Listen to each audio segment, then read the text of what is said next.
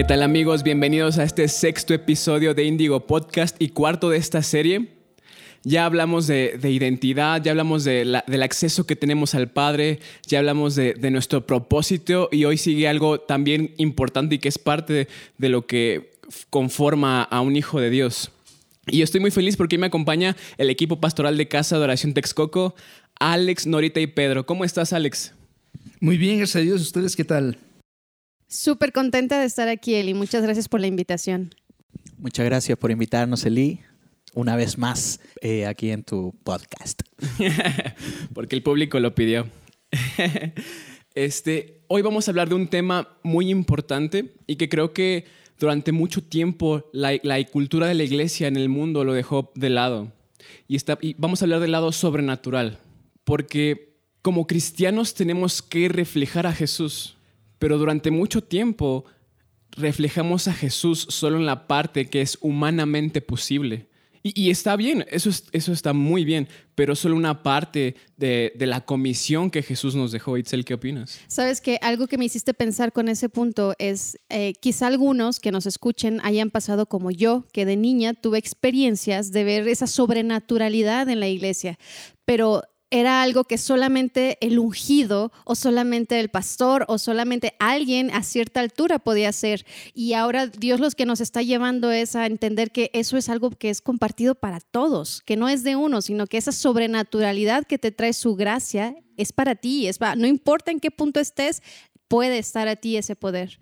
Alex, ¿tú qué opinas de esta perspectiva? Yo creo que es muy importante entender algo. Ah, cómo vemos las cosas y cómo hemos sido insensibilizados a tal punto que eh, mistificamos el, término sobrenatural. Tú hablas de sobrenatural aún dentro de la iglesia y muchos piensan en fantasmas y piensan en, apariciones, en duendes, en cosas así, exorcismos, etc. Entonces, un día estábamos aquí en una sesión y hablábamos de lo sobrenatural y una persona se ofendía porque este término no estaba en la Biblia como tal. Pero al final de cuentas es mistificar y a la vez desensibilizar. El ámbito sobrenatural es un ámbito real. Tenemos el, por ejemplo, tú amas a alguien, a, tu familia, a una pareja, a un hijo. Esto es sobrenatural. Excede lo que naturalmente pasa en tu organismo. No, no, este amor no está en el corazón, no está en la mente. Es sobrenatural. Entonces, el mundo sobrenatural es real. Creo que la primera parte es esto, desmitificarlo y, quitarle este morbo que, nos trae el pensar en cosas de miedo, ¿no?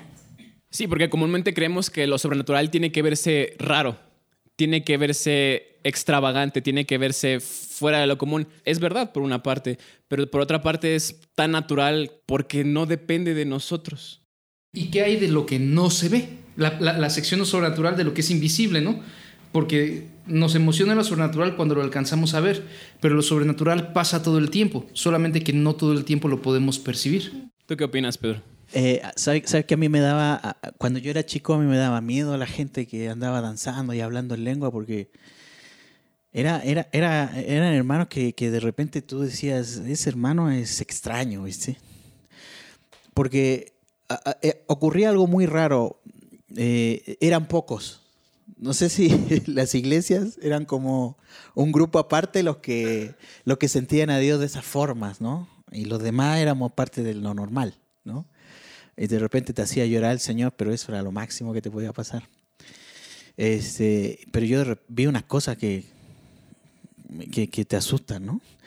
Este, y, y sí, el, los, eh, realmente lo espiritual es la plataforma de lo sobrenatural y si lo vemos desde ese punto de vista, todos somos sobrenaturales porque somos espirituales, ¿no?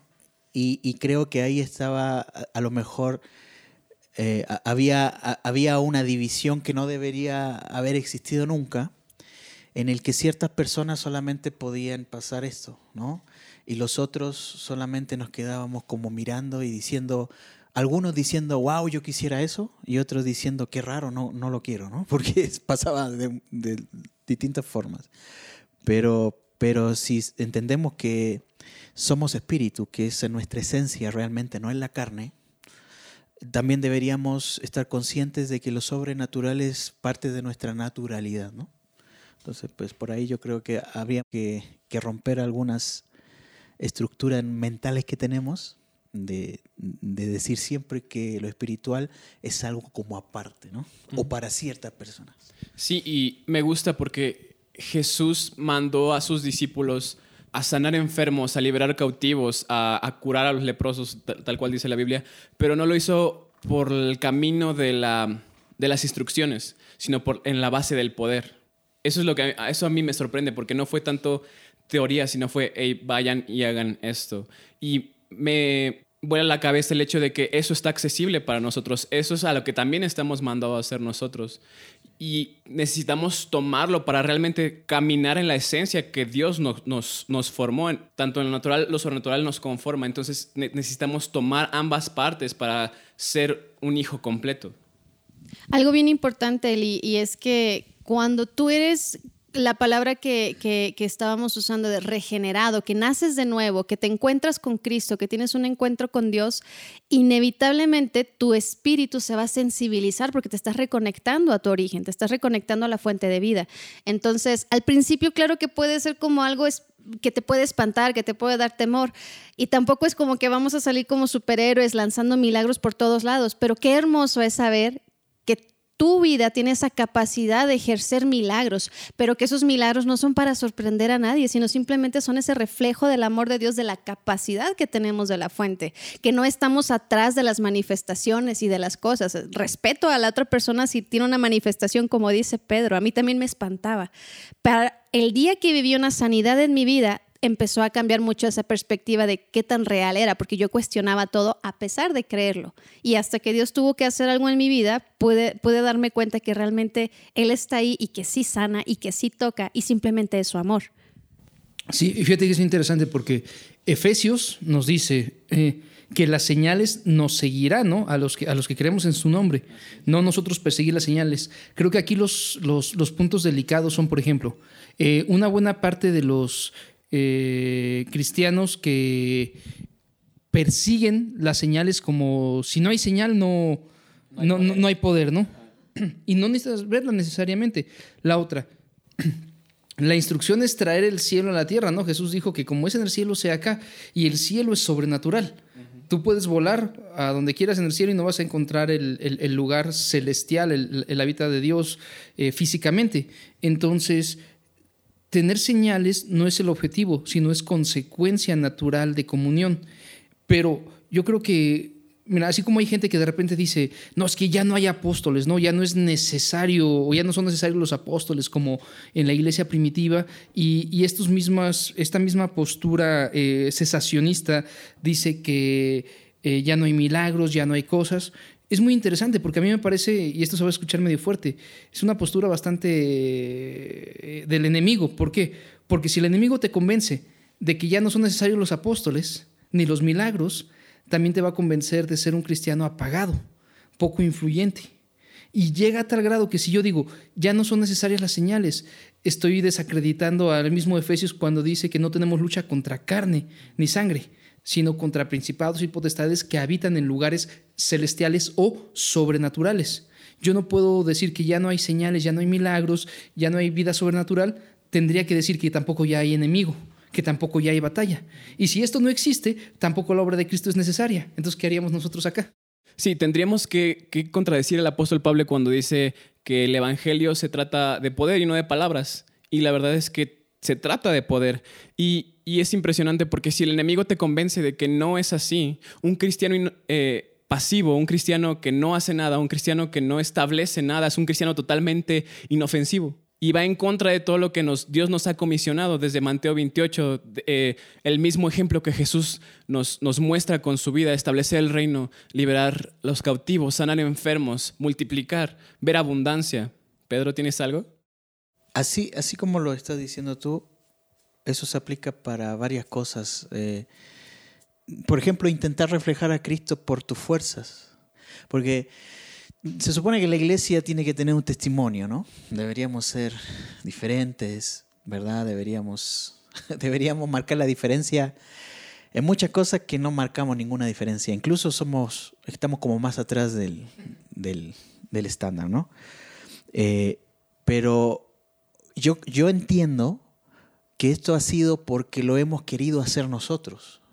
Mira, yo he visto gente que tiene malos hábitos, he visto gente que no puede con ciertas cosas y se preguntan, ¿por qué no puedo si yo soy un hijo de Dios? Y te sacan todas las promesas que Dios hace, pero no concuerdan con lo que ellos viven. Y ahí te das cuenta que tú puedes estar en la iglesia, puedes ser hijo, pero no tomar, no tomar las herramientas, no, no, no, no tener identidad, porque al final es eso. O sea, Dios cuando te regeneró, no solamente te salvó, sino que te hizo apto. ¿Apto para qué? Para vivir de la forma correcta. Vivir el, verdadero ser que tú eres, no, no, no lo que tú ves. ¿no? Porque ese es el gran problema, yo creo, del cristiano, ¿viste? Que si no vemos, no creemos, y es así, ¿viste? Y yo creo que por eso sale, aparece en la Biblia el, Tomás, ¿no? Por eso Jesús es tan, es tan, incisivo en decirle, tú no crees porque no lo viste, ¿viste? Entonces, eh, creo que nosotros como hijos, como hijos, no tan solo tenemos que estar certeros de la salvación, sino que de lo que somos.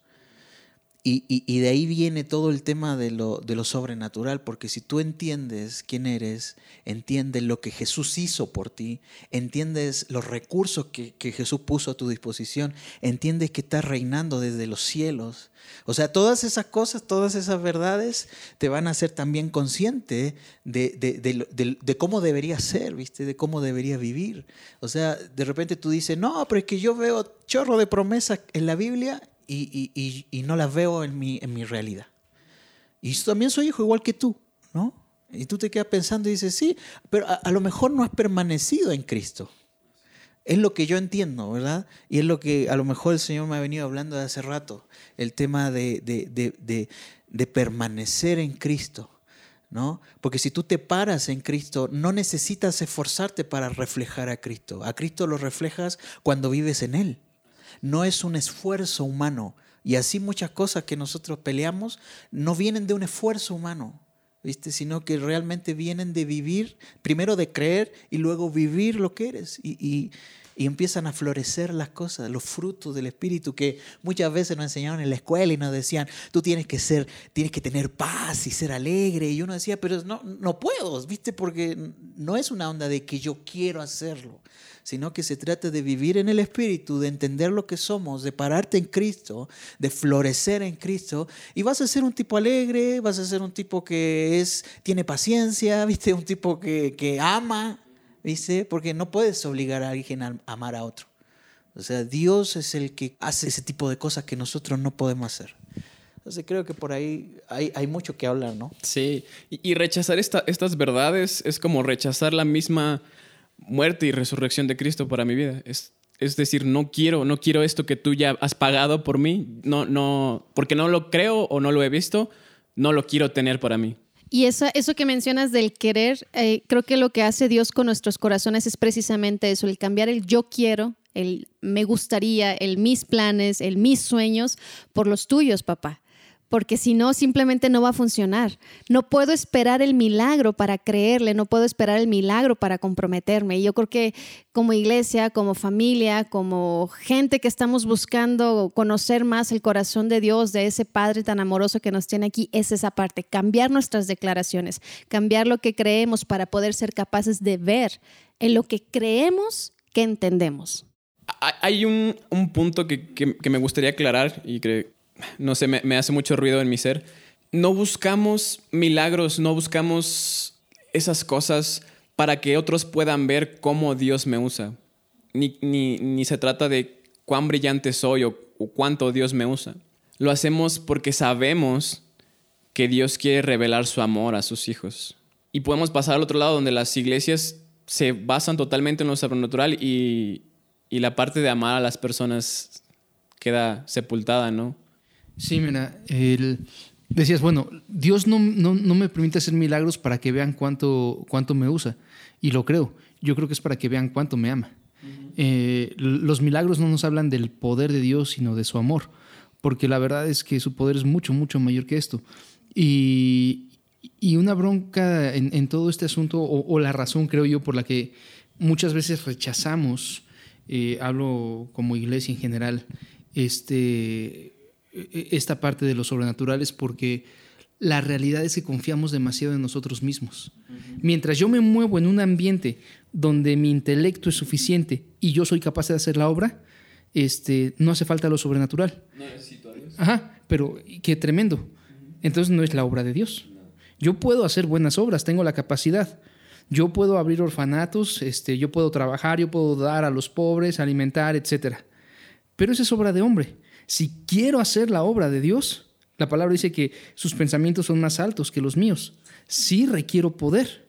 Por eso Jesús les dijo eh, en Hechos, recibirán poder, no recibirán recursos o recibirán capacidades o les será aumentado este intelecto que ya tienen, sino recibirán poder. Si yo quiero hacer la obra de Dios, requiero poder de Dios. Cualquier cosa que se aleja del poder de Dios es obra humana. Y una fe genuina, porque cuántas personas en la Biblia no nos hablan de esos milagros tan grandes y no conocían a Cristo, no sabían exactamente quién era, no comprendían, pero en un instante de fe real el milagro sucedió. Sí, porque Dios no se mueve por necesidades o por problemas, sino que Él dice que todo es por fe. Y me encanta porque nos, nos aclara, nos aclara en el versículo, si crees verás la gloria de Dios. O sea, todo mi presencia está accesible.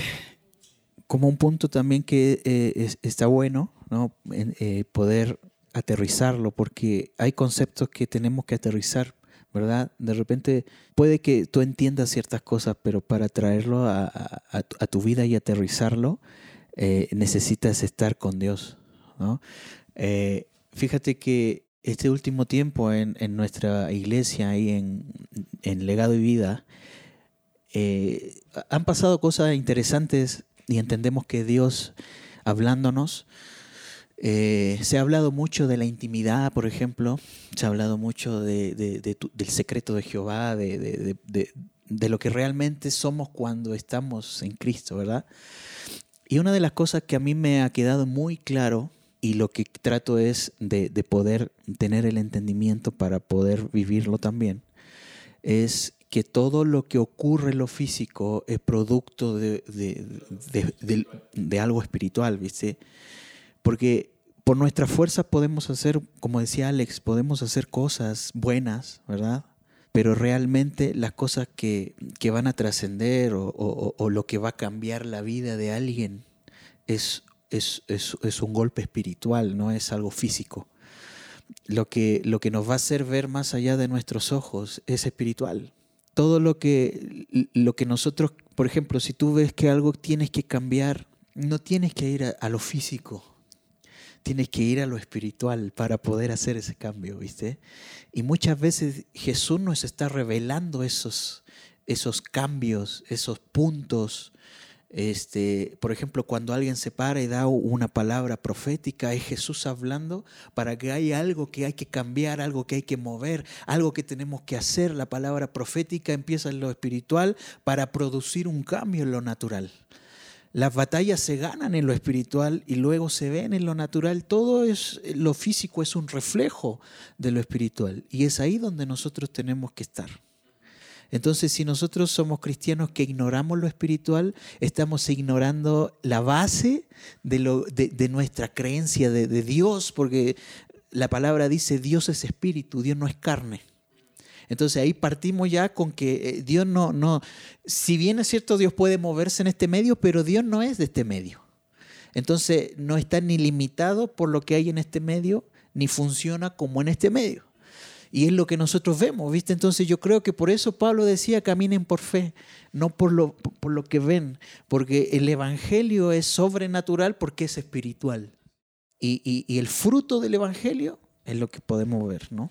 Y me recuerda mucho cuando, cuando Juan el Bautista gritaba, arrepiéntanse porque el reino de los cielos se ha acercado. Y, siento en mi corazón que más que un grito de juicio, era un, hey, dense cuenta que hay una realidad mejor, una realidad superior. Cambien su enfoque y caminen sobre esa realidad porque está accesible para ti. a mí me gustaría terminar lo que yo alcanzo a, decir con recordando Efesios. Eh, el autor está diciendo que Jesús nos resucitó y nos hizo sentar a su diestra en lugares celestiales, ¿no? La obra de Jesús, eh, que, la parte que podemos hacer aquí en la tierra es un reflejo de lo que somos en el cielo. Lo que somos en lo sobrenatural va a definir lo que hacemos en lo natural. Porque lo natural no tiene la capacidad de tocar el, el cielo, pero el cielo tiene la capacidad de transformar la tierra, la historia, las conciencias, los corazones. Entonces, no, no, no, el riesgo es menospreciar el poder que hay en lo sobrenatural la autoridad que tenemos en lo sobrenatural, eh, porque esa es nuestra identidad de hijos, de herederos.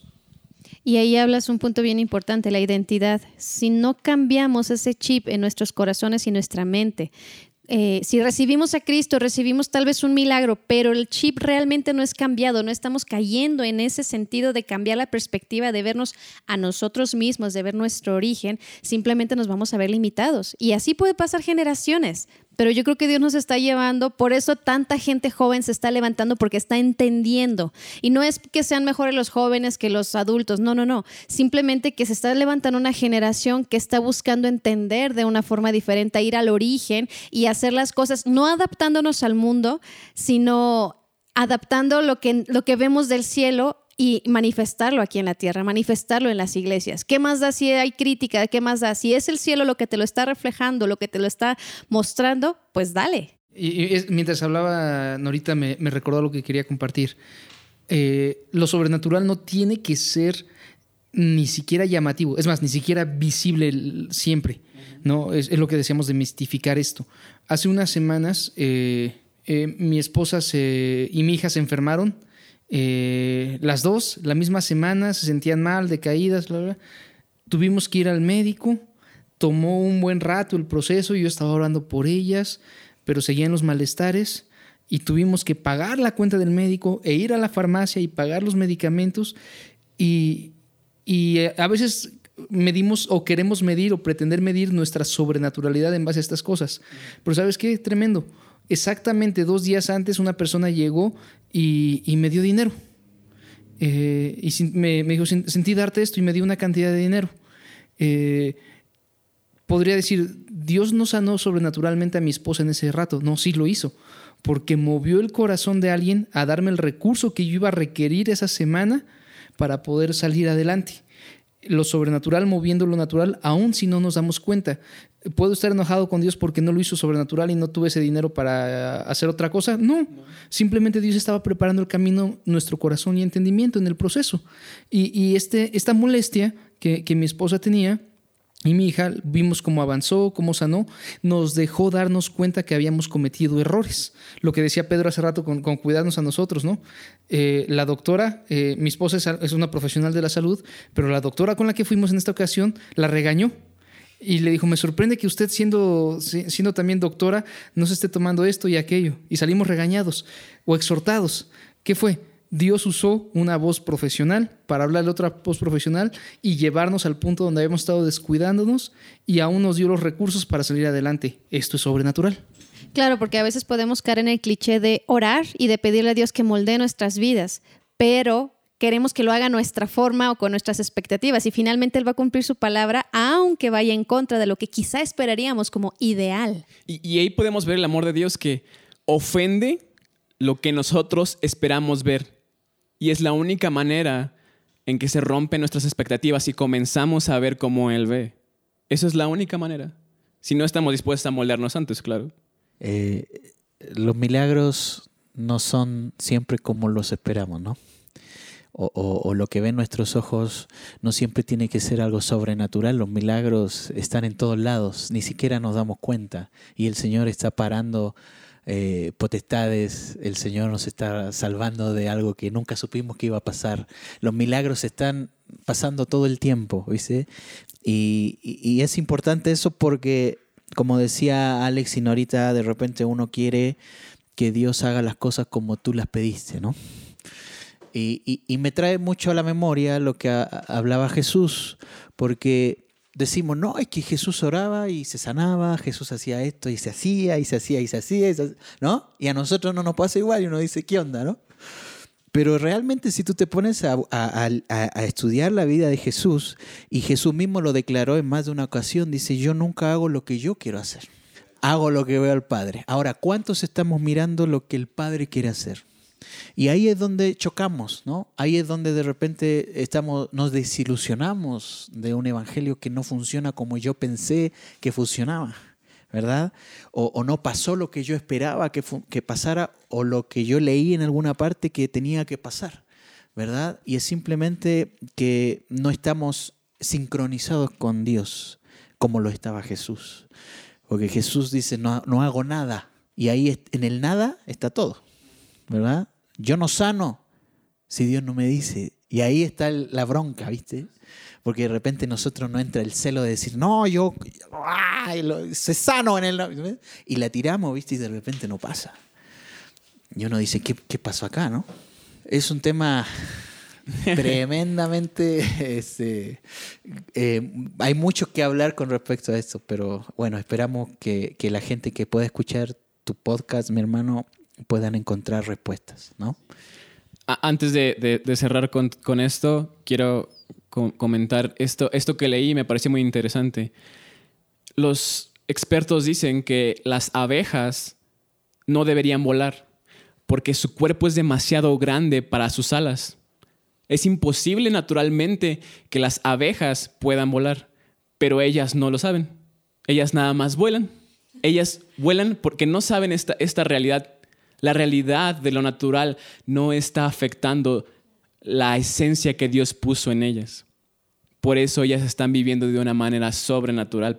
Entonces, te invito a que tomes riesgos, declara sobre las situaciones, eh, declara sanidad de los enfermos, sí, hazlo, pero nuestra eficacia depende de cómo nosotros estamos dispuestos a escuchar y fluir a través del Espíritu Santo. Y eso solo se lleva con intimidad. Todos estos cuatro capítulos que hemos estado hablando, todo se trata de intimidad e identidad. Entonces, ve al lugar secreto, escucha a Dios, aprende cómo se comunica contigo, sé sensible a Él, sé obediente, honra sus palabras y solo con eso vas a ver frutos. No tienes que hacer nada más. Sí, la vida del cristiano haciendo milagros no es tan complicada, es preguntarle a papá, es escuchar a papá y entender qué es lo que quiere hacer y simplemente actuar y vas a ver cómo cosas grandes van a suceder primero en tu vida y luego en los que te rodean. Sí. Eh, Norita, ¿crees que puedas orar por, por los escuchas? Claro que sí. Papá, gracias porque tú estás poniendo un medio, un recurso y alguien que decidió dar un clic, alguien que decidió dar un play en este episodio de podcast o tal vez en toda esta serie. Gracias porque yo sé que tú estás moviendo todo con un propósito. Esto no se hace solamente para blofear ni para hablar de nada más, sino porque queremos ser de bendición para cada persona que esté escuchando. Si una sola palabra es sembrada en sus vidas, papá, que fructifique, que haga ese clic que tanto les hace falta, que se sientan nutridos, que se sientan animados a acercarse más a ti, a buscar esa intimidad. Los bendecimos, aunque no les conocemos, pero creemos, Señor, que por cuanto tú has puesto algo, siempre va a haber bendición en sus vidas, precioso Rey, porque esto se trata de ti. Y si se trata de ti, no hay nada malo que pueda porvenir en esto. Les bendecimos en tu nombre, papá. Amén. Amén. Muchísimas gracias por escuchar. Síganos en redes sociales, las redes sociales de, la iglesia con Texcoco, en, en, todas las redes sociales. Pedro está como Peter Roses. Pedro Rosas Producciones. Pedro Rosas Producciones. Norita, ¿estás como? Nora Rosas. Alex. Estoy bien, gracias a Dios. Bien, pues síganme en redes sociales. Cuéntanos cómo nos fue con estas perspectivas. Si, si sintieron que algo cambió, algo sucedió, quisiéramos saber cómo les fue con esto. Y. Muchas gracias. Nos escuchamos a la próxima. Chao. Chao.